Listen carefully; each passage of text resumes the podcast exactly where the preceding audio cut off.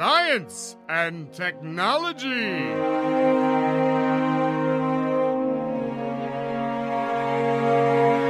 Estamos on com mais um Ciência On. Hoje para falar sobre ondas gravitacionais. Eu sou Pedro Altreto, a professora aqui da UFBC, e você tá um filme, né, uma citação de um filme chama Suspiria de 1977, que tem um remake muito bom que fala que traz má sorte não são espelhos quebrados, mas mentes quebradas. Eu sou Célio Angolini, professor aqui da UFABC. Como de costume, eu não trouxe frase, mas eu queria, na verdade, estar tá na praia, como esse título está dizendo, né? Mar de ondas gravitacionais. Eu sou Pedro Moraes, bom, eu sou professor aqui da UFABC também. A citação que eu trago hoje, convenientemente, é de Albert Einstein.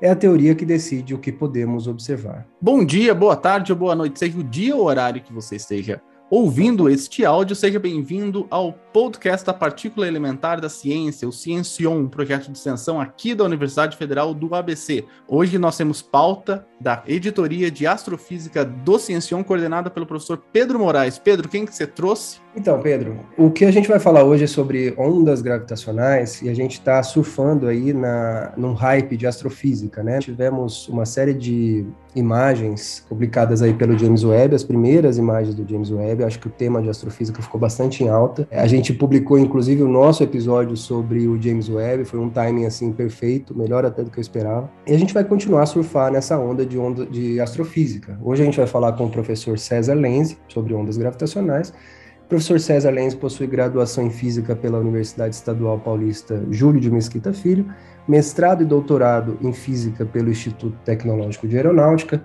Ele atuou como professor junto à Universidade Tecnológica Federal do Paraná e atualmente é professor associado do Instituto Tecnológico de Aeronáutica, do ITA. Ele tem experiência na área de astrofísica, atuando principalmente nos sistemas detecção de ondas gravitacionais, que é o que a gente vai falar hoje, e estudos sobre a estrutura interna de estrelas compactas. É, primeiro, bom dia, boa tarde, boa noite aí para vocês e para quem estiver ouvindo. É, muito obrigado pelo convite. Especial, gosto muito de estar falando aí com a UFBC, porque eu já fui da UFBC também, Você né? Já foi da UFBC? É, fiz pós-doc aí por é, mais de dois anos, entre os anos de 2010 e saí em 2013, comecinho de 2013, antes de, de ir lá para o TFPR. Fui pós-doc aí, trabalhei, trabalhei com o professor é, Lugones, ah, o Lugones. E... É, exatamente. Trabalhei com o professor Lugones. Foi um período muito bacana. Adoro, sou apaixonado pela FBC. Olha. Continuo aí a, a, a, algumas colaborações aí.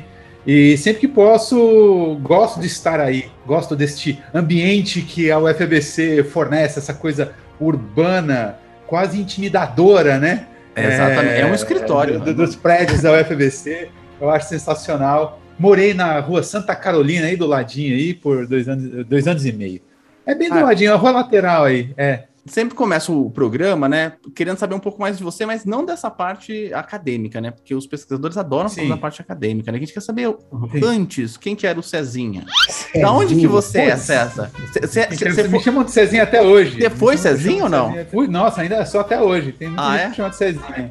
É. César deve eu... ter quase 1,90m, tá, gente? Só pra vocês saberem. Tem 1,90m? É, não, é, não sou, não sou mais tão Cezinha, mas tem, tem, tem, muita gente que me chama de Cezinha. Putz, é, é uma, uma pergunta... Posso posso, posso dizer, coisas, coisas que me passam pela mente agora nesse momento, é uma criança que sempre gostou muito, na verdade, tipo, eu sabia desde, desde a da infância de que eu seria, de que eu seria, de que eu, eu gostaria, eu gostava muito dos temas que envolviam astrofísicas e tal. Meu pai até colecionava, colecionava sempre tudo que saía em jornal, né, a respeito de é, de astrofísica, cosmologia e tal, ele me entregava e eu realmente lia, eu realmente lia, colecionava e tudo mais, né? Não vou dizer que eu já tinha como certo, mas é uma coisa que eu já queria muito e isso foi, foi cada vez mais florescendo em mim, é, sem grandes incentivos, eu posso dizer assim, porque sempre estudando em escola pública, dentro da, da, das possibilidades que era possível, mas enfim, menino dedicado, é, concentrado. Em que cidade você estava quando criança? Ah, eu nasci em Taboão da Serra. Nasci, tipo, nasci em São Paulo, mas passei toda a infância em Taboão da Serra, estudava no, no, colégio, estudei no colégio lá na ensino médio chamado Van Dyck. Sempre fui bom aluno, mudei muito, né? Mudei muito, depois voltei a morar, depois fui morar em São Paulo, bairro do Cambuci ali, sempre acompanhando Cambuci. minha mãe. Cambuci, é, morei ali no. Na verdade, na verdade, tô sendo meu, generoso. Eu morava, morava na Várzea do Glicério. Morava na ah, Várzea tá. do Glicério ali nos predinhos é, de API, perto daquele prédio antigo na, da Mesbla, que depois um período virou igreja, depois concessionário, agora não sei mais o que, que é. Do lado do. Ao lado, aliás, né? até dizia, né, que o rio Tamandatei me perseguia, porque eu morava ao lado do rio Tamandatei. saí, saí de lá, fui fazer faculdade e tal, eis que em Santo André voltei, falei, nossa senhora, o rio Tamandatei, porque eu morava ao lado, o FBC ao lado do rio Tamandatei, né, morava, continuei morando ao lado aí, depois mais um tempo aí no, do, do, do, Rio Tamandatei. Mas enfim, que eu fui para o Cambuci foi em 1997, eu fiz o ensino médio entre 1996 e 1999. Caramba, que tem, eu... tem a mesma, mesma idade quase, eu acho. É, eu tô com 42. vou fazer 42 agora. Ah. Vou fazer 42. Eu entrei na faculdade, eu entrei na faculdade no ano de 2000. Foi quando eu entrei na faculdade, aí vivi os melhores anos da minha vida, certamente. É, que aí aquela coisa, né, do, uma coisa que eu recomendo demais para todo mundo, né, para todo mundo é saiam de casa, vão fazer universidade fora. Saiam de casa. Exatamente. É, vivenciem, porque a universidade te oferece, pode te oferecer muito mais do que somente a questão conteudista, né? Te uhum. oferece vida, vivência. É, eu me tornei quem eu sou hoje por conta por conta da Unesp, das pessoas que eu convivi lá na Unesp, enfim. Rio Claro, né, César?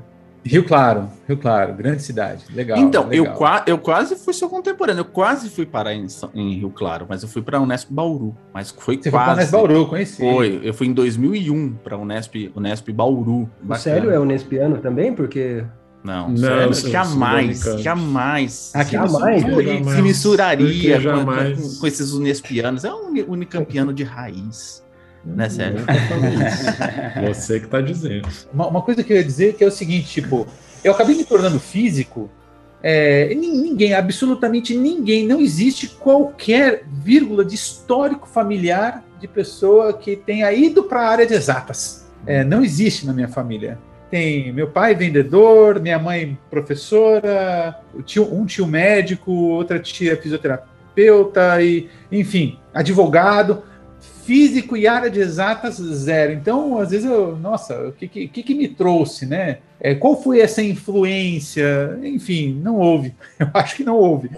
É... Ô César, e pelo Parte... jeito, você não olhava o céu também, né? Porque você morava em São Paulo, né? O, céu de São Paulo é um céu. Não, não, exato. Não, não, não olhava o céu, é, não, não, não olhava muito. Eu gostava, minha, assim, vamos dizer assim, uma, uma incentivadora. Minha mãe percebia em mim, enquanto criança, um, uma criança talvez um pouco diferente, porque eu gostava de, enfim, incentivava comprando aqueles microscópios de brinquedo, comprando lunetinha de brinquedo, é, não observava absolutamente nada, não conseguia ver absolutamente nada, mas de alguma forma aquilo me trazia algum incentivo. Não, estimulava a curiosidade ali, pelo menos. Estimulava a curiosidade, exatamente. Então isso é muito importante importante. Então, eu acho que esse foi o grande ponto, assim, acho que esse foi o grande ponto. Ter, um, ter uma mãe que, por ser professora, for, ter, ter formação também na área de pedagogia, perceber que, foi, peraí, não, talvez valha é, levar esse tipo de incentivo, né? Que isso acabou fazendo alguma diferença. A única explicação que eu tenho aí para ter ido para física. Meu pai, já ao contrário, já não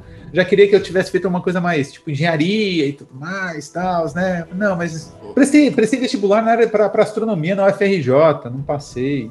Ô César, só uma perguntinha. Quando você foi professor na UTFPR, porque a palavra-chave dessa semana é o TFPR, porque eu só tô escutando o TFPR o tempo todo, tá aparecendo no Facebook toda hora para eu participar de um EAD na UTFPR. Em qual cidade é, foi? Medianeira. Medianeira. É... é... Paraná onde? Medianeira, você não É Paraná, é oeste do Paraná, pertinho, pertinho de Foz, tipo, tá 50 quilômetros da cidade de Foz do Iguaçu. Lá me tornei, lá tem um grande carinho também ali pela UTFPR, é, que é a Universidade Tecnológica Federal do Paraná, né? Muita gente confunde. Não é, não é muito comum ter o T na frente do F, né? Não. É, é que é, era uma universidade, era uma universidade, tem uma raiz, ela nasceu com uma raiz tecnológica, né? Porque ela era antigamente um Cefet, né? Ela, ela nasceu com uma raiz tecnológica, assim, tipo, focada em cursos de tecnologia em si, é, contudo, acabou, acho que se tornando uma universidade um pouco mais tradicional mesmo. E aí, bom, enfim, trabalhei lá no, no campus de, de Medianeira, cidade lindinha, fofinha, 40 mil habitantes. É o campus, lindo, bucólico, é bem diferente da UFBC. Olha, falou que o campo era feio. Anota aí, anota. Falou que o campus era feio, hein? Olha. Não, ele falou que não era bucólico. Bem diferente da UFBC. É, bem diferente da UFBC. Foi tudo na mesma A UFBC tem uma imponência que poucas universidades têm. É verdade. A UFBC tem uma, tem uma imponência é, enfim, parece uma fábrica, né? O FBC é Santo André, né? Já São Bernardo já é mais bucólico, já São Bernardo é mais campestre, né? Parece um é... escritório, assim. Quando eu fui na UFBC pela primeira vez, eu falei, gente do céu, tem, tem, sobe elevador, desce elevador, não sei o quê. É, e o meu laboratório não tem nenhuma janela, ao contrário do do Célio, que tem vista. O meu tem vista para uma parede enorme, né? É, Mas... Vista para o estacionamento. que é um bom começo, né? Ó, é, já é um bom começo. Ó, o César falou do meu, do meu, meu escritório, estúdio aqui, mas ó, o meu sonho é ter a cadeira que o Pedro tá usando, viu? O Pedro já saiu duas vezes essa cadeira aí, cadeira rica. Eu vou falar um detalhe: é a é. cadeira e o escritório da minha esposa, que é dentista. Eu tô no consultório dela. Ah, é? é só. Olha, o melhor lugar para gravar é aí, viu? É, não, que maravilha, ah, é? muito bom. Ah, mas vem cá, ela faz é, harmonização facial? Faz, faz. Ela, ó, Pedro, já, já, já tô procurando, né? Já tô com quase 40. Não, mas ela já fez em bastante gente, ela tem experiência vasta, inclusive se quiser aparecer aí. Olha, não duvide que eu aparecerei em breve, viu? Então vamos falar sobre. A gente tá aqui para falar sobre ondas gravitacionais. Vamos, ah, é surfar é nesse, né? vamos surfar nesse assunto, né, Pedro Moraes? Vamos lá, vamos lá, vamos falar sobre ondas gravitacionais. Vamos falar de ondas gravitacionais logo depois da vinheta do editor.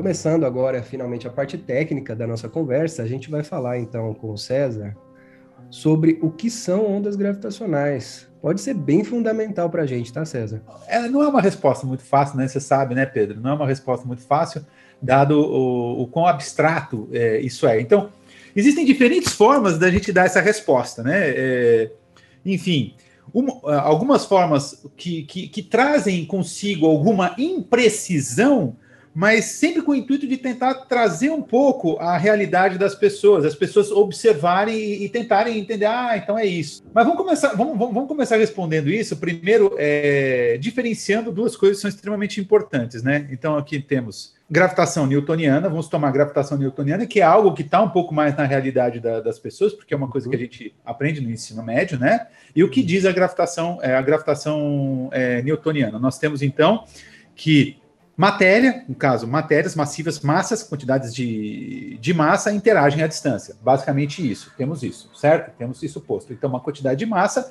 é, gera um, um campo em seu entorno que é, é, percebido por uma outra quantidade de massa e vai, vai, perceber ali a presença do campo e vai interagir, dependendo, óbvio, aí, dependendo de toda a dinâmica. Na outra mão, nós temos aqui a relatividade geral, né, teoria de gravitação einsteiniana, vamos, vamos por assim dizer, né, mas temos a relatividade geral, que imputa um outro jeito de observar, da, da, da gente estar. Tá tá, tá, tá, tá olhando para esse tipo de dinâmica, né? essa dinâmica entre corpos. Então, nós temos uma quantidade. Agora, o que, o que, que, o que, que tem o, o que, que diz o, Einstein ali? Ah, nós temos ali uma quantidade de matéria que distorce o espaço-tempo. E aí, tá, distorce, fala, mas o que, que é isso? O que, que é espaço-tempo? Vamos pensar, vou, vou, vou, colocar o termo aqui, uma malha espaço-temporal que pode ser distorcida, é, pode ser curvada pela presença de uma quantidade de matéria, quantidade de energias e matéria.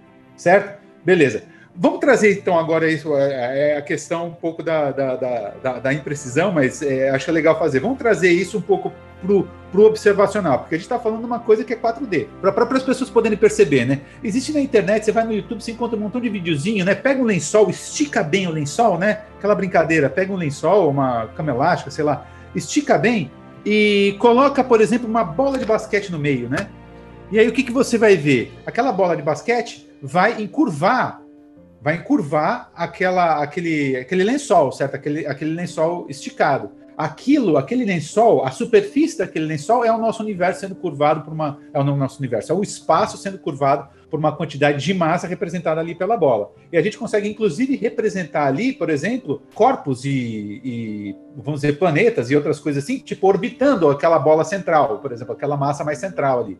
Isso também dá, basta você lançar é, tangencialmente ali a bola de basquete, ali um, uma bolinha de gude, coisa ali vai ficar orbitando, e você vai perceber que, que, que, existe ali essa, essa tendência de ficar orbitando. É claro que é uma coisa por conta de questões de atrito e tal, mas só que eu não falei ainda de onda gravitacional. Por que, que eu estou colocando isso dessa forma? Porque ondas gravitacionais, e agora sim, dado isso, posto isso, ondas gravitacionais são pequenas perturbações que ocorrem no espaço-tempo devido a fenômenos catastróficos, é, vamos por assim dizer, né? Fenômenos catastróficos em geral, assim, quando a gente está falando de, de coisa mensurável, né? Por fenômenos catastróficos astrofísicos, certo? Então o que acontece? Eu tenho uma quantidade, eu tenho uma quantidade de matéria, hum, tipo uma estrela muito massiva, e acontece algum evento extremamente catastrófico a gente sabe que, é, que ela curva o espaço-tempo, a gente sabe que aquilo curva o espaço-tempo, e aquele objeto catastrófico, ou, ou, ou, acontece alguma coisa com aquela estrela, alguma coisa muito catastrófica com aquela estrela. Claro que o campo que ela gera, no caso, a curvatura que ela gera no entorno dela, deve modificar, porque aconteceu uma coisa muito catastrófica com ela. Essa informação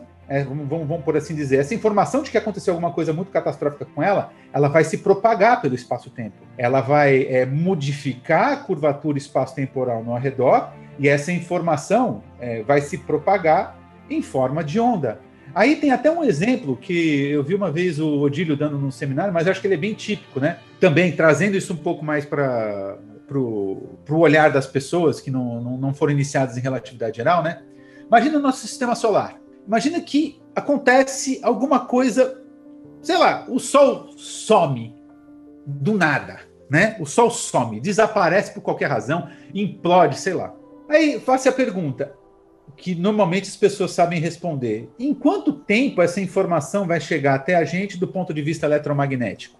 Quanto tempo a gente vai deixar de ver se o Sol sumir do nada? Em quanto tempo a gente deixa de enxergar a luz vinda do Sol?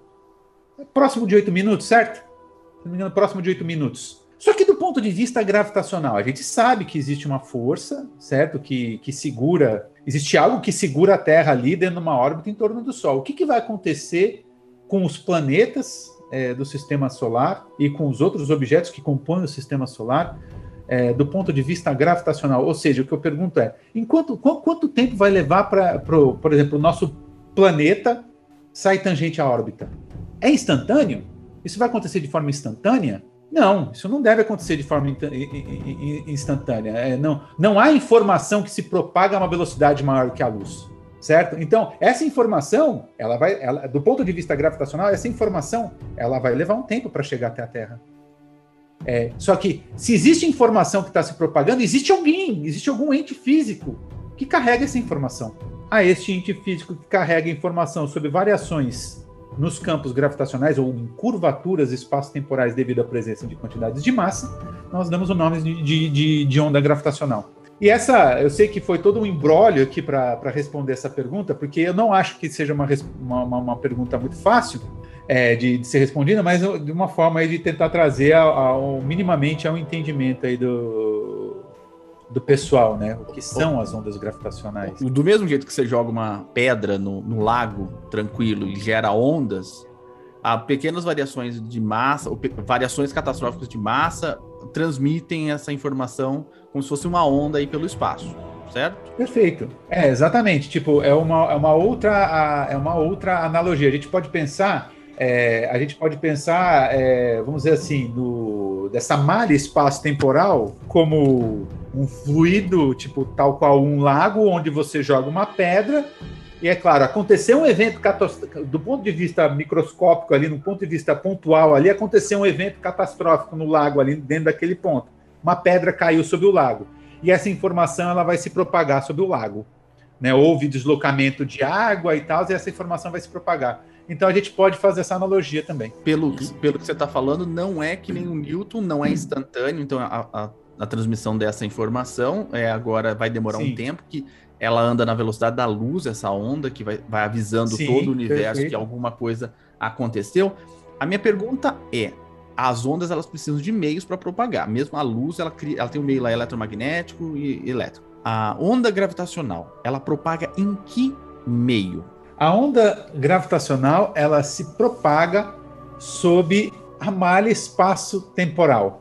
É, basicamente é isso. Ela se propaga sob a malha espaço-temporal. Quando eu digo que ela se propaga sob essa malha espaço-temporal, nós somos pertencentes a esse contexto da malha espaço-temporal. Então ela vai é, ela, ela, ela vai atravessar a gente, ela vai torcer a gente. Tem, tem uma figurinha bem típica do, do efeito de uma onda gravitacional sobre um anel de partículas, que o pessoal que faz seminários a respeito de ondas gravitacionais sempre, sempre coloca, sempre coloca, né? Então imagina, é, é difícil aqui imaginar que é voz, né? Mas vamos lá, vamos abrir a mente agora, peço a todos que abram a mente. Então imagina uma onda se propagando perpendicularmente ao, ao, à palma da sua mão certo? Então essa onda gravitacional ela vem chegando perpendicular à palma da sua mão. Quando ela chegou à palma da sua mão, então o que ela vai fazer? Ela vai gerar, ela vai fazer com que a palma da sua mão, ela, à medida que ela vai passando e atravessando, ela vai crescer um pouco, depois diminuir um pouco e vai também se alargar um pouco e diminuir o alargamento um pouco. Então aumenta o tamanho, é, gerando um, movimento que eu não, como não tem imagem aqui, eu não consigo, é, não vou conseguir representar aqui para vocês oscilando dessa forma. Então, é isso. Onda gravitacional, ela se propaga sob esta malha é, espaço-temporal, é, gerando esses, essas pequenas, pequenas perturbações, no caso, essas modificações de amplitude é, no espaço-tempo por onde ela passa.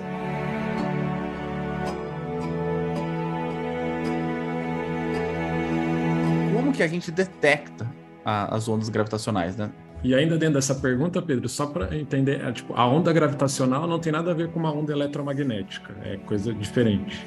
Ela é uma onda de, de uma natureza completamente distinta à onda eletromagnética. A onda gravitacional é a onda associada às interações é, entre uma quantidade física, o qual nós chamamos de massa. É o ente mediador da interação entre quantidades de massa. Onda eletromagnética é a onda mediadora entre quantidades estão relacionadas à carga de partículas, aceleradas ou não. Então, natureza, e isso deixa tudo muito mais interessante quando a gente, eh, enfim, acho que a gente vai acabar falando em breve sobre astronomia multimensageira, né?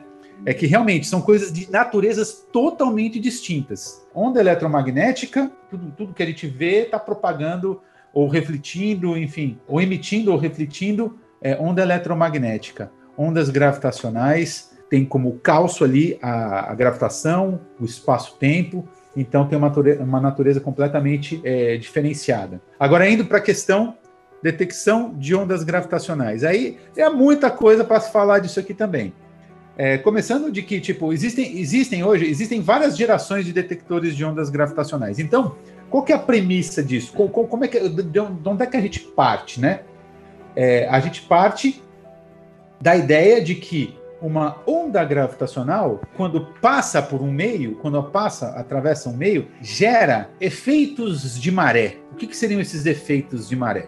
Então eu tenho dois pontos eu tenho dois pontos, por exemplo, uma onda gravitacional pega em dois pontos em duas localidades diferentes. Quando a onda gravitacional passa, o que, que eu consigo perceber? O que, que eu consigo, é, o que, que eu consigo medir? A aceleração relativa, vamos colocar assim, é a aceleração ou a, a movimentação relativa entre esses dois pontos. Por que, que eu estou dizendo isso? Porque um ponto único, se eu for pegar um único ponto e uma onda gravitacional passa por um único ponto, é, você não percebe, é, ela, ela não causa efeito sobre o único ponto certo? Então, o que eu meço é, são justamente são essas perturbações que ela vai, que ela, que ela vai causar e que geram justamente acelerações relativas entre pontos. Nisso, nisso é, se, se, toma as primeiras ideias sobre detecção. Ah, e as primeiras ideias sobre detecção de ondas gravitacionais, um, um dos caras, né, um, dos pais da, do, do, ideal de detecção de ondas gravitacionais é um cara é um cara chamado Joseph Weber, que na década de 60, um norte-americano, se eu não me engano, na década de 60, ele construiu um primeiro detector.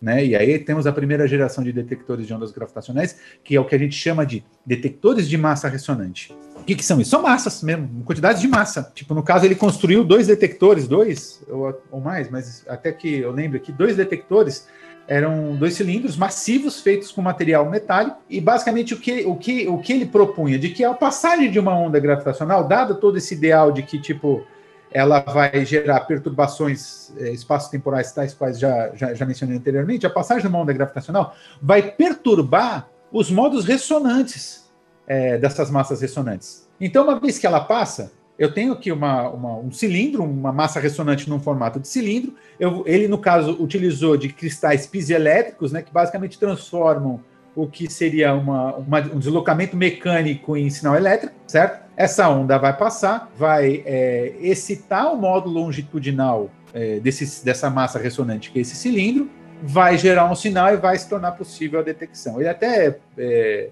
ao que dizem ele, ele afirmou ter feito algumas detecções, só que enfim, deu um impulso. Ele foi o cara que deu o primeiro start. E aí surgiram os primeiros detectores de massa ressonantes, todos tentando reproduzir aquilo que ele havia dito que tinha feito, né?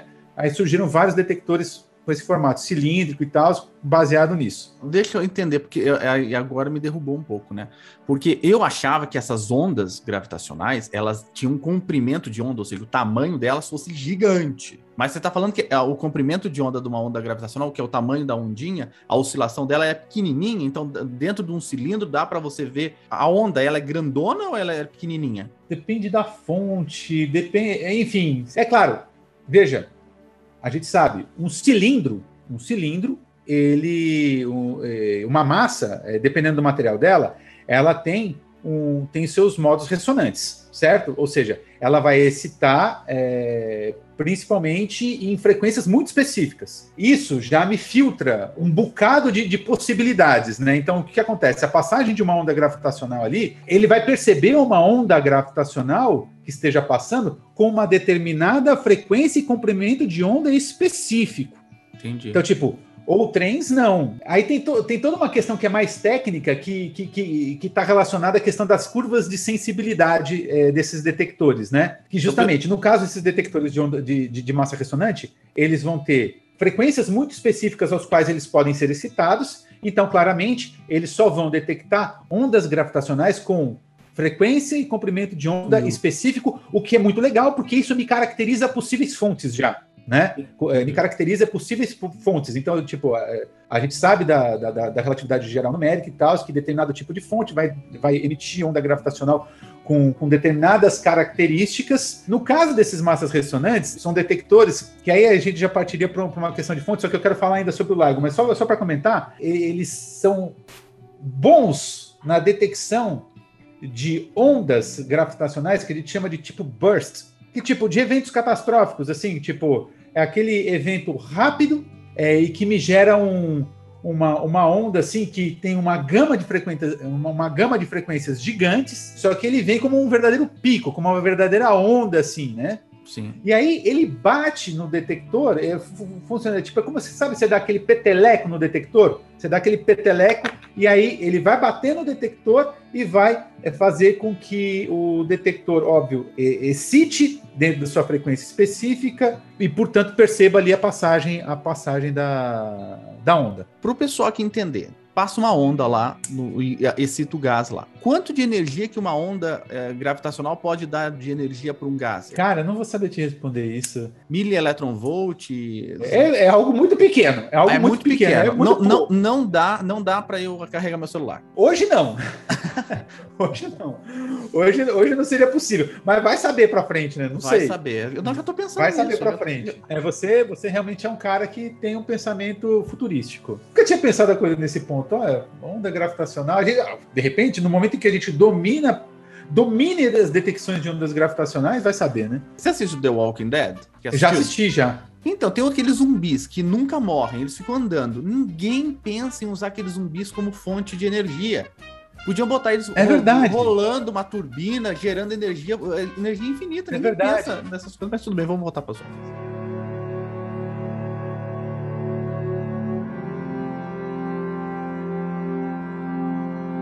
Outra coisa que é bastante importante eu colocar também, é só antes, as ondas gravitacionais elas têm amplitude ínfimas, ínfimas, muito, muito, muito pequenas mesmo. A gente está falando de coisas que, que variam ali, dependendo da fonte, de 10 na menos 18 metros a 10 na menos 21 metros. A gente está falando de coisas menores do que núcleo atômico, menores do que prótons, enfim, Coisa muito, muito ínfima, muito difícil de detectar. E é claro, e por quê? E por que dessas ondas serem tão pequenas, mesmo dado eventos extremamente catastróficos no universo? Porque a gente sabe que a força gravitacional, é, enfim, vamos falar em força gravitacional, ela tem uma natureza muito, muito fraca, né? Ela tem uma constante de acoplamento que é, da ordem ali de 10 na menos 11, dependendo do sistema de unidades ao qual a gente trabalha, né? Enfim, é uma coisa muito ínfima, é uma coisa muito pequenininha, né? Então isso é importante colocar, isso é, isso é bastante importante colocar. E aí, colocado isso, vamos falar agora de um outro tipo de detector, que são os detectores, né? São os detectores que fizeram, né? Vem fazendo as detecções, são os detectores interferométricos, né? Para aqueles que já estudaram minimamente aí física moderna, já devem ter ouvido falar dos detectores de Maxwell-Morley. Tem muito, tem muito vídeo na internet e tal. Basicamente, são dois braços, são dois braços. Você tem uma central de onde saem lasers de alta potência que é emitido em direção a um espelho divisor, ou seja, ele reflete parte é, desse laser e também transmite outra parte. Então ele vai dividir esse laser em dois braços, em, du em duas direções é, perpendiculares, tá? Que vão refletir depois, no caso do, do LIGO, é, 4 quilômetros, a 4 quilômetros de, de distância, tem, um, tem outros espelhos que vão refletir esse laser voltar esse laser que foi inicialmente dividido por espelho divisor, vão voltar em direção ali no, no ponto ali do, do, do, do, espelho divisor, vão se reconstruir, vão se reconstituir ali e vão é, é, são direcionados a um fotodetector, tá? Então é, isso seria falando de forma mais simples que eu, que eu, que eu posso aqui, isso seria a ideia de um detector interferométrico. Então, qual é a ideia? Quando passa uma onda gravitacional, eu tenho aqueles braços de 4 km que vão me determinar, inclusive, é, o tamanho desses braços, eles vão me determinar, vão me caracterizar curva de sensibilidade é, do, do, detector, etc. Enfim, eu tenho, eu tenho esses lasers.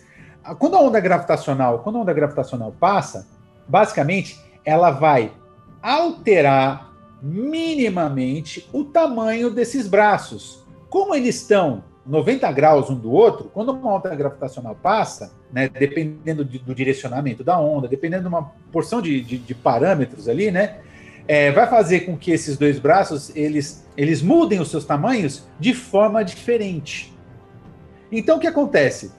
No momento em que os lasers, o, o, que, que, o que, que acontece? Isso faz com que o caminho óptico desses lasers, nos dois braços, né, cada qual num braço ali, depois de ter sido dividido, é, muda, então, o caminho óptico muda, certo? É, essa distância óptica muda, e no momento que eles vão, eles, eles voltam ali para aquele, aquele espelho e vão se reconstruir, eles podem se reconstituir, vamos dizer assim, de forma destrutiva ou construtiva.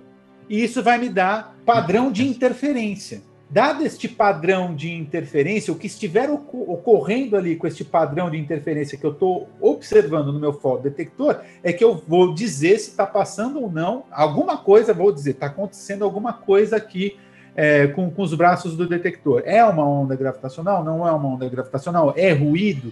Enfim, aí tem toda uma questão tecnológica bizarra, é, gigante, que envolve aí o detector, é, o detector LIGO, né? Já, já vi alguns dizendo aí que, inclusive, trata-se ali do, do, experimento mais preciso já construído aqui em, em, em solo terrestre.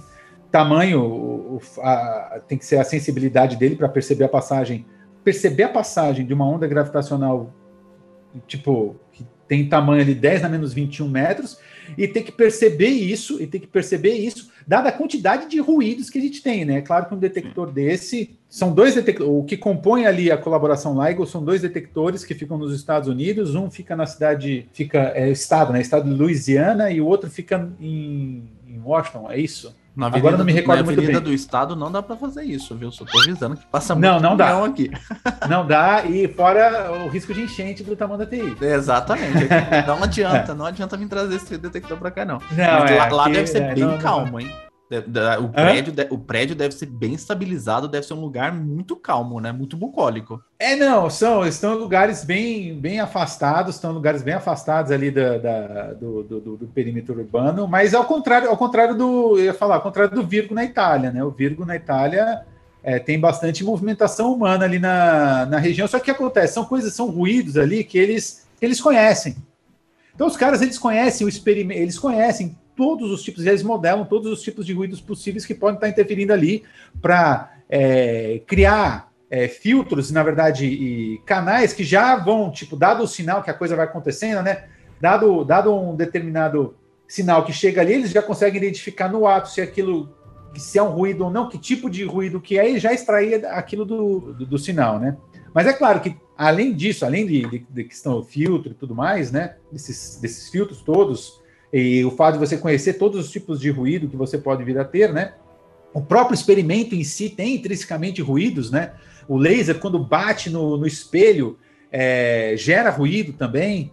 É, enfim, tudo isso tem que ser muito conhecido. E é claro que tem todo um sistema de, exemplo, de isolamento térmico, isolamento mecânico, isolamento sísmico. É muita tecnologia, né? É, envolvida ali. É incrível, realmente é um experimento incrível. Não tive a oportunidade de visitar ainda nenhum. Aí você dizer, tem o Virgo que fica na Itália, né? que foram os três que compuseram as principais, vem, vem, vem compondo as principais, uh, das principais detecções que foram feitas até então, né, é, de, de ondas gravitacionais. E é claro, existe o ideal de outros detectores que ainda estão tão em, tão, tão em execução, estão em construção ainda. Você tem um que há muito tempo já idealizado, que é um detector espacial, que é o LISA, né? Laser Interferometer Spatial Antenna. Space Antenna, é é, que é, compõem, são três, são três satélites, né? É, que vão estar triangulados, é, orbitando, orbitando o Sol, né? É, acompanhando a Terra orbitando o Sol. É, não, não sei exatamente a que distância, mas que tem como, como objetivo a, a percepção, e aí, e aí vale, né? Você, como eu falei, você tem uma infinitude de espectros possíveis e de sinais possíveis diferentes. Você tem um infinito de espectro, não, você tem dentro de um espectro gigante é, de, de, ondas gravitacionais possíveis, né? E aí, esse detector específico, ele, ele é dedicado a um tipo de fonte, assim como o LIGO ele tem as fontes que ele pode detectar, é, que ele pode detectar e outras que ele não pode detectar devido à sua, à sua curva de sensibilidade, né? Temos, temos outros detectores. O Japão, agora que eu não vou me recordar o nome de todos, mas o Japão ele tem um detector. Cagra. Hã? Cagra. Cagra. Cagra, né? Japão é que é interferométrico, né, Pedro? Isso. É, que é interferométrico. Tem o Explorer na Itália também, né? Que vai ser um subterrâneo, não tem? Eu, é Explorer. Tem o Einstein Telescope também. O né? Einstein Telescope. Explorer. O Einstein Telescope. O Einstein hum. Telescope na Itália, que vai ser subterrâneo. Esse aí já está também está tá, tá sendo construído.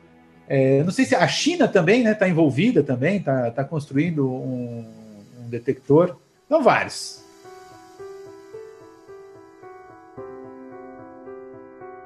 A gente está falando de ciência ultramoderna, tá?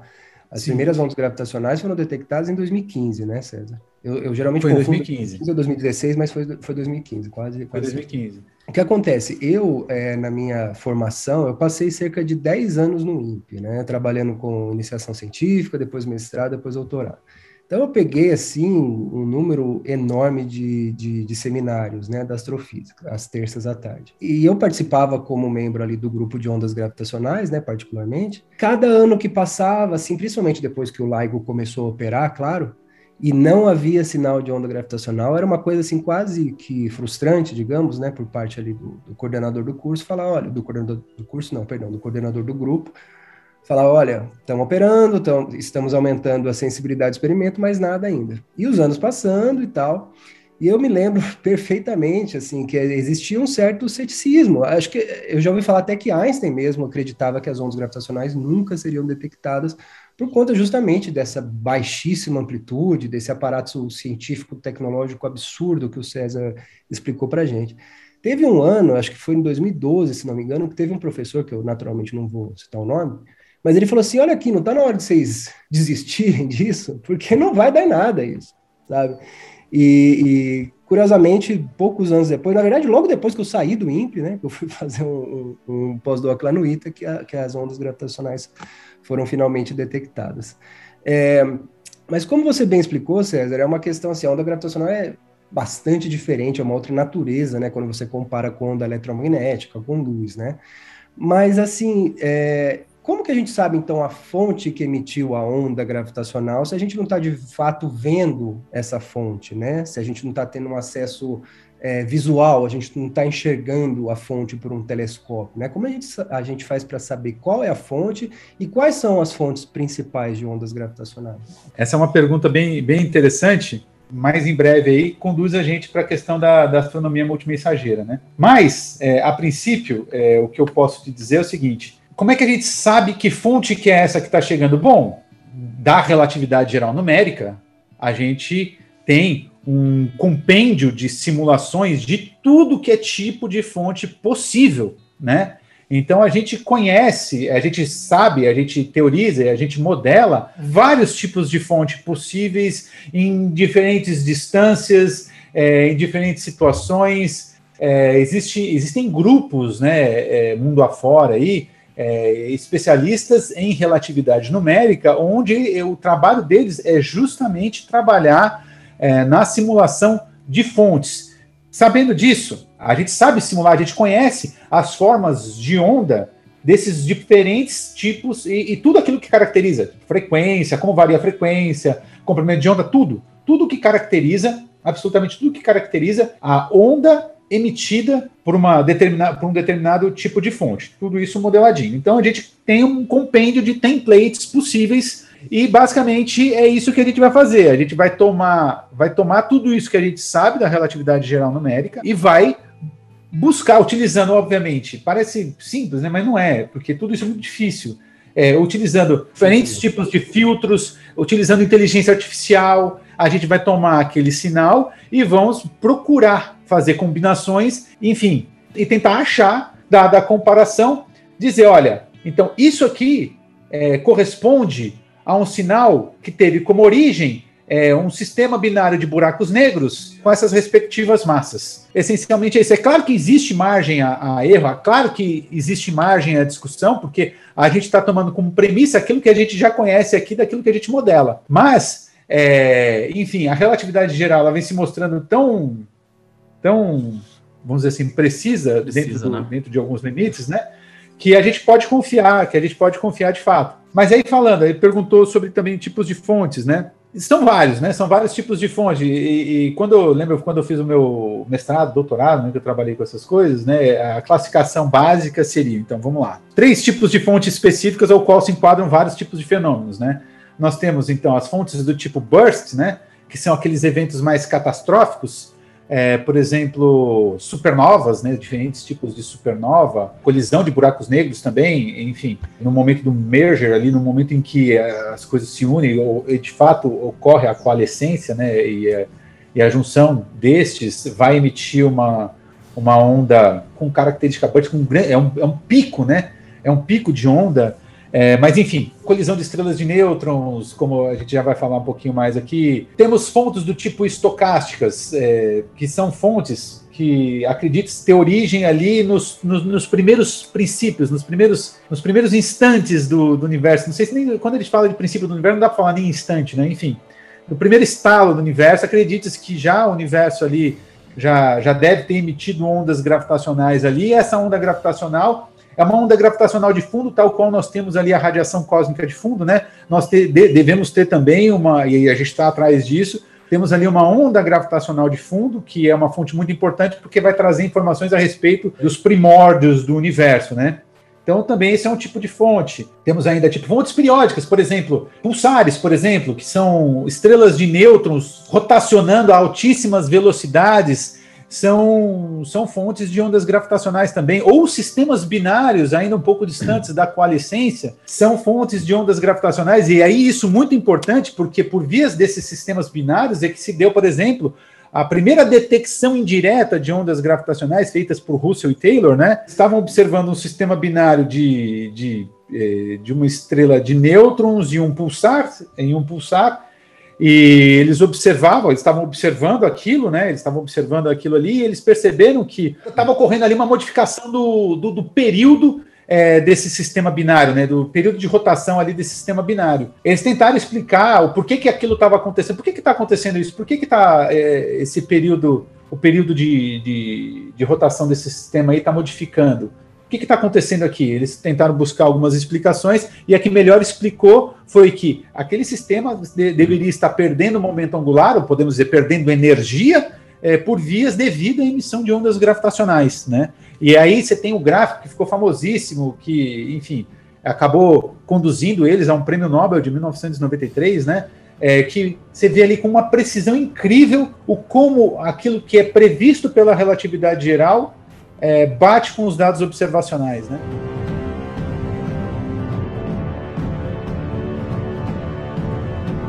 Mas eu tenho umas perguntas muito simples para ti, que é assim, é, é bate-bola, jogo rápido. Então, tá. o mar que a gente vive da, com relação às ondas gravitacionais, pelo que eu estou entendendo, é um mar tranquilo, não passa muita onda gravitacional aqui que dá para ser detectada. É, são umas ondinhas assim, não passa nenhum, nenhum tsunami aqui, não. É, é, o mar é tranquilo. É, sim, sim, sim. Tipo, tem pouca notícia justamente porque. É, é, enfim, são pequenas perturbações que passam aqui e perceptíveis. Só que é, a gente está, a gente certamente está, assim como a gente está imerso em radiação cósmica de fundo, em radiação gra gravitacional de fundo também. Mas é tudo muito tranquilo. Mesmo, muito tranquilo. Fato. E uma outra pergunta que são as duas últimas, assim, as duas últimas, sem aquela pergunta final, porque tem uma pergunta final que eu vou fazer e não está na pauta.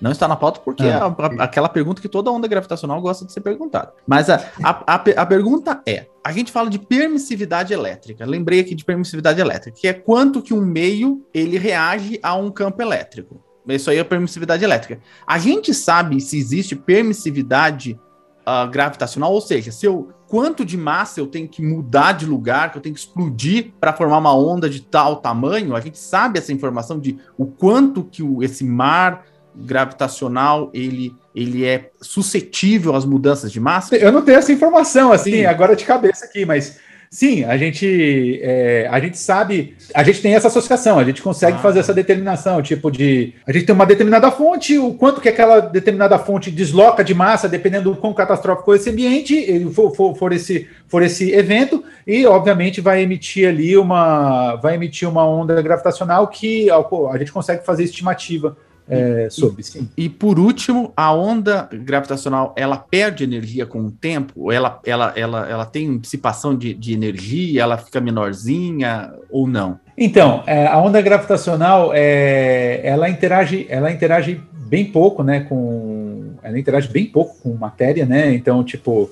nesse sentido, assim, ela, ela perde pouquíssima energia, né, é, uma das coisas que faz dela ser extremamente complicada aí de ser detectada, mas é claro, à medida quanto mais distante você está da fonte, mais, é, mais difícil é detectar. É, a distância vai estar tá diretamente atrelada e relacionada à, à, amplitude da onda gravitacional. Então, quanto, quanto mais distante for, for a fonte, é, menor vai ser a amplitude dessa, dessa onda, né? Porque partir para uma analogia é, que pode ser pode, ter algum grau de imprecisão, mas pensa numa pedra explodindo no meio do oceano, numa, alguma explosão, alguma, uma, alguma explosão acontecendo tipo no meio do mar ali. Você está no fundo. O que acontece? Você vai ter aquela onda, aquela onda esférica, né? Aquela onda tipo, vai ter um determinado formato, você vai ter aquela perturbação e ela vai se propagando, se propagando, se propagando. O que acontece? A, a, a área da frente de onda, assim, vamos dizer ali, né?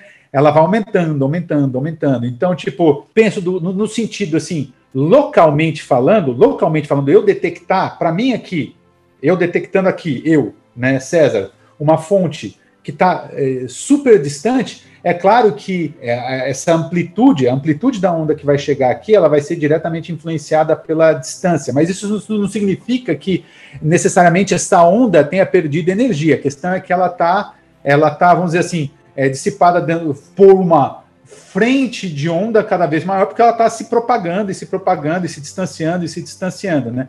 Aí é porque são duas coisas distintas, né? Uma é, ela interage muito pouco, ela perde muito muito pouca energia quando interage com, com matéria. Isso é uma coisa. Outra coisa é você pensar na amplitude da onda gravitacional que chega num determinado ponto do universo, né? É, numa determinada região do universo, e que a gente vai tentar detectar que, claro, que essa amplitude vai, vai, ser, vai, vai ser diminuída à medida que tô, quanto mais distante eu estiver da fonte falando bastante aqui das ondas gravitacionais, mas o porquê que é importante a gente estudar essas ondas? O que, que a gente consegue aprender com as ondas gravitacionais? Ela tem alguma aplicação prática já, como o Pedro falou, dá para carregar no celular, né? Tem alguma é. importância nisso? É no aparato é daquele, tamanho, daquele preço, e no fim das contas você fala, ah, vou poder carregar meu celular já, já, pensou? Olha que para muita gente. Que maravilha! Para muita gente carregar o celular é. Nossa, na, na, na, hora que o celular tá acabando a bateria, você pagaria qualquer coisa para ele carregar. Mas já pensou você só levantar o celular assim e tal? Enfim, seria uma maravilha, né? A princípio, o, a detecção de. Vamos falar sobre ondas gravitacionais em si. Hoje, o interesse de, a respeito de ondas gravitacionais é puramente acadêmico, né? É, é puramente acadêmico. Isso vai nos trazer informações a respeito do universo primordial. É, olha que coisa sensacional, né? É, no futuro próximo. Isso nos traz informações, e aí uma coisa um pouco mais. Vamos, vamos partir para coisas um pouco mais é, terrenas, assim. Ondas gravitacionais, por exemplo, nesse, nesse evento que aconteceu, o GW, o GW, GW 170817, né, que foi é, o sistema binário de estrelas de nêutrons que colidiram, né, e, enfim, que acabaram conduzindo ao Prêmio Nobel de 2017, se não me engano, eles trouxeram muitas informações a respeito da estrutura interna dessas estrelas. Então isso é muito importante, porque a gente sabe, por exemplo, que uma estrela de nêutron, ela é composta por uma. Ela, ela tem uma microestrutura que é basicamente nêutrons e prótons também, e elétrons e leptons e coisas tipo que a gente chama de híperons, que tem uma natureza um pouco mais. É, da, da mesma natureza, mas como se fosse nêutrons e prótons um pouco mais pesados. E tem toda uma gama de informações ali, às vezes quarks desconfinados, então, tem toda uma gama de informações ali dentro ao qual nós não temos acesso e ondas gravitacionais podem trazer acesso a essas informações que estão ali dentro que são informações que nós teríamos acesso somente por vias de aceleradores. Então, isso veio compor, veio nos, nos dar ainda mais informação a respeito, por exemplo, de, de, de estrutura atômica, enfim, física nuclear e é, dentre outros. Então, é mais, só que também interesse acadêmico, né? Agora, é claro, a gente também tem que pensar o seguinte: o que, que não foi a construção do LIGO? quanto de tecnologia nova não trouxe a construção de um detector é, de, de, dessa amplitude, LIGO e Virgo, né? Então, hoje o que a gente tem que pensar em questão tipo de qual, qual foi o, vamos dizer assim, do ponto de vista mais prático, qual foi o, o benefício, vamos dizer assim, social, enfim, difícil dizer, mas certamente ali estão sendo desenvolvidas tecnologias é, de ponta que ainda não estão, é, não, não, não, não, estão de acesso ao público, mas no futuro breve estará. Muita coisa se faz dessa forma, né? Então, você cria um grande experimento para o desenvolvimento de. de para tentar detectar alguma coisa que seja, ou enfim. E ali você tem que criar novas tecnologias para conseguir compor é, esse experimento. E isso já traz benefícios sociais importantes, né? Mas é isso que eu diria. Hoje, onda gravitacional em si, ela é puramente acadêmica. Queria fazer uma pergunta também, César, relacionada à astronomia multimensageira, né? A gente mencionou isso em alguns pontos aí da nossa conversa. Sim. Você poderia, então, é, explicar para a gente o que é essa astronomia multimensageira, quando ela nasceu, de que forma ela nasceu?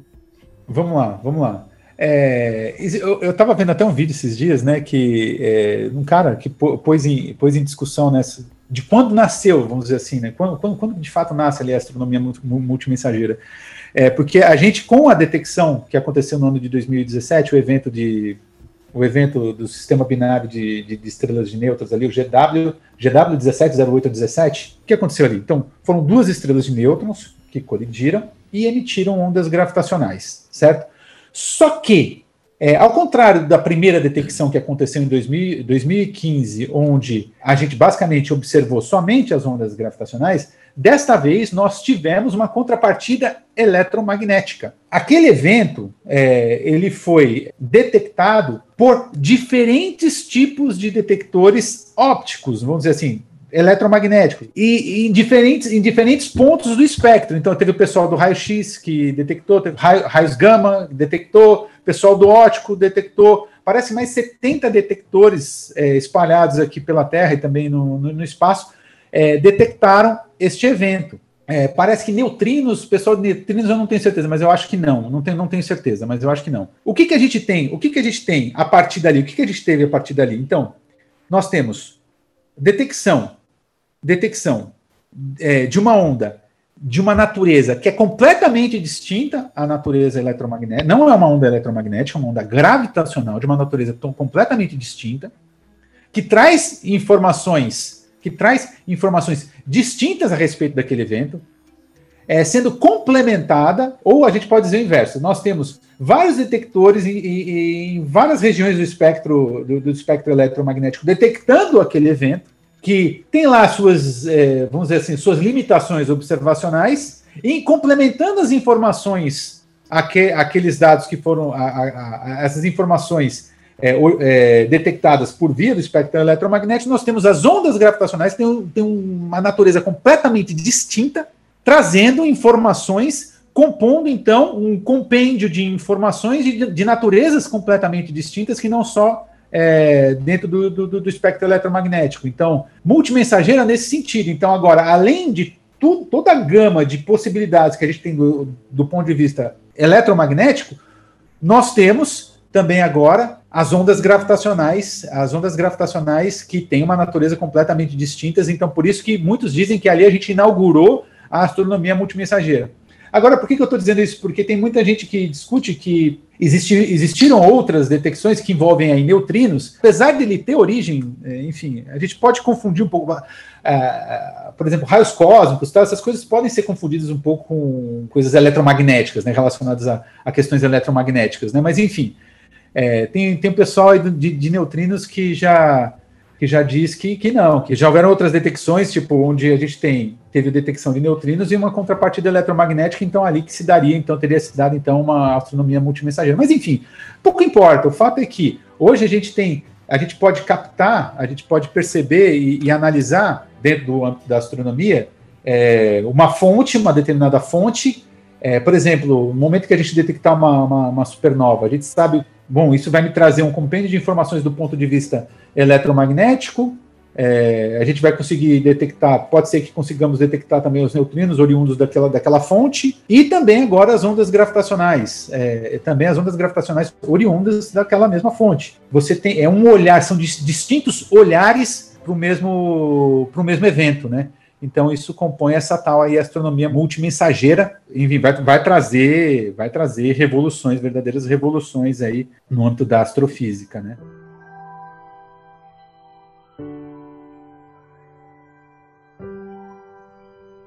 Eu não posso acabar esse programa senão os físicos românticos. Cadê a música? Toca a música aí, Thiago os físicos vão me, me pegar se eu não te fizer essa pergunta. A gente vai fazer um programa especial só sobre este assunto. Dizem, né? Todo campo tem uma partícula é. que é mensageira, que quantiza aquele campo. Então, Sim. as ondas gravitacionais têm uma partícula elementar, é, uma partícula mensageira, ou seja, o graviton vai ser descoberto ou não, na sua opinião? Cara, aí é, eu acredito que que sim, mas não é uma pergunta de resposta de resposta muito fácil, não. É, nosso cérebro ele busca padrão, né? O que, que a gente o que, que a gente sabe? Então, é, dentre as forças elementares, todas elas, né? Elas têm a sua partícula mediadora. A gente tem a eletromagnética, nós temos o fóton, fóton. força fraca, nós temos os bósons W+, W-, agora não, não, não, vou me recordar muito bem. Temos a força forte, nós temos os gluons, que são as partículas mediadoras associadas. Da, e, ciência, enfim, da ciência tem o ciencion. Da ciência tem o ciencion, que a partícula mediadora é associada entre nós aqui agora. Exatamente. É, exatamente. Logo pensa-se que, é, pô, por que não, né? É, pô, a, a, força gravitacional, é, enfim, deve ter também, deve ter o, o, graviton. Mas, enfim, estamos distante aí, estamos distante aí de. Até que eu saiba, né? Não sei, não sei que o Pedro tem alguma informação aí, mas até que eu saiba, a gente está distante aí de quantizar o campo gravitacional, né? Enfim. Mas eu acredito que um dia sim. Apesar da relatividade geral ela ter lá o seu grau de precisão muito alto, a gente sabe que ela, ao mesmo ela, ela funciona bem até determinadas escalas. Então, ou seja, ela falha acima de algumas escalas, de, de, de há, há, escalas cosmológicas, a gente já sabe que ela falha, né? ela funciona bem até um determinado regime. Então, então será que será que ela está correta? É, quer dizer, correta assim, correta para o nosso regime ela está, assim, até determinado regime ela está.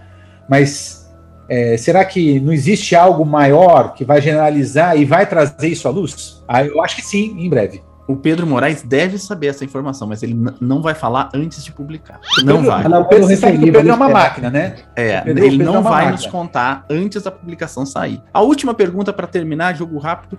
Uh, o Brasil tem algum detector uh, de ondas gravitacionais? É, não. O Brasil já teve funcionando, inclusive, o detector Mário Chamber, que funcionava na USP, é, no prédio Mário Chamber, de matéria condensada, é, que é um detector de massa ressonante tipo esférico. Tem lá, ele é muito interessante, porque ele é o único que sozinho consegue determinar o, a localidade o ponto, a posição, a direção da fonte no céu. Tá? Ele é o único detector que sozinho consegue detectar a, a direção é, dele no céu. Toda uma tecnologia envolvida. Tem o, o chefe do grupo aí, que é o professor Odílio, que hoje estou é, trabalhando junto com ele também aí numa, numa luta para para tentar restabelecer. Estamos numa luta aí para tentar aprovar projetos FAPESP para tentar é, renascer ele aí no INPE, aí, re, re, remontar ele no INPE.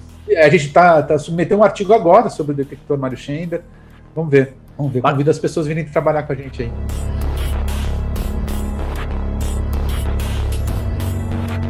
Bacana. Ô César, um prazer imenso te ouvir. É, é assim, a gente preparou um conjunto muito pequeno de, de, de, perguntas, né? Então, mas é um prazer imenso te ouvir mesmo. Uma pauta super bacana e super legal. A gente tem que chamar você muitas vezes aqui para falar de muitos outros, legal, outros legal. pontos. É um prazer. Obrigado, viu, Pedro Moraes, pela, pela pauta. Legal, legal. Eu que agradeço aí pela oportunidade, mais uma vez a oportunidade de estar participando da equipe do Ciencion. Obrigado, César. Foi um bate-papo muito legal. E realmente, a gente vai esperar você outras vezes aqui nos, nos próximos episódios. Obrigado, Célio. Obrigado, Pedro. Obrigado, outro Pedro, pela pauta também. E César, como o Pedro falou, foi um prazer mesmo te ouvir. Aprend... Dá para aprender muita coisa e ficar instigar mais a curiosidade. E muito obrigado a você que surfou nessa onda das ondas gravitacionais aqui. Não esquece de nos indicar, né, para os seus amigos, porque você sabe que o Nerdcast aumentou o seu público, né? Depois de um desafio do Azagal, pedindo para cada pessoa indicar a três outras pessoas. Então, eu vou reforçar o meu pedido aqui. Indique o programa pelo menos para três pessoas. Vai que elas gostam, né? Publique lá no Twitter, no, no Instagram, no TikTok, que tá, tá, a melhor rede ultimamente, tá mais animada, os amigos que você indicou o Ciencion. A gente volta sempre na primeira e na terceira sexta-feira de cada mês, e na segunda sexta-feira tem o pessoal do Fóton aqui contando as fofocas e as, os bastidores da ciência mundial e, quiçá, da UFABC também. A gente se encontra em outros programas. Até mais. Tchau!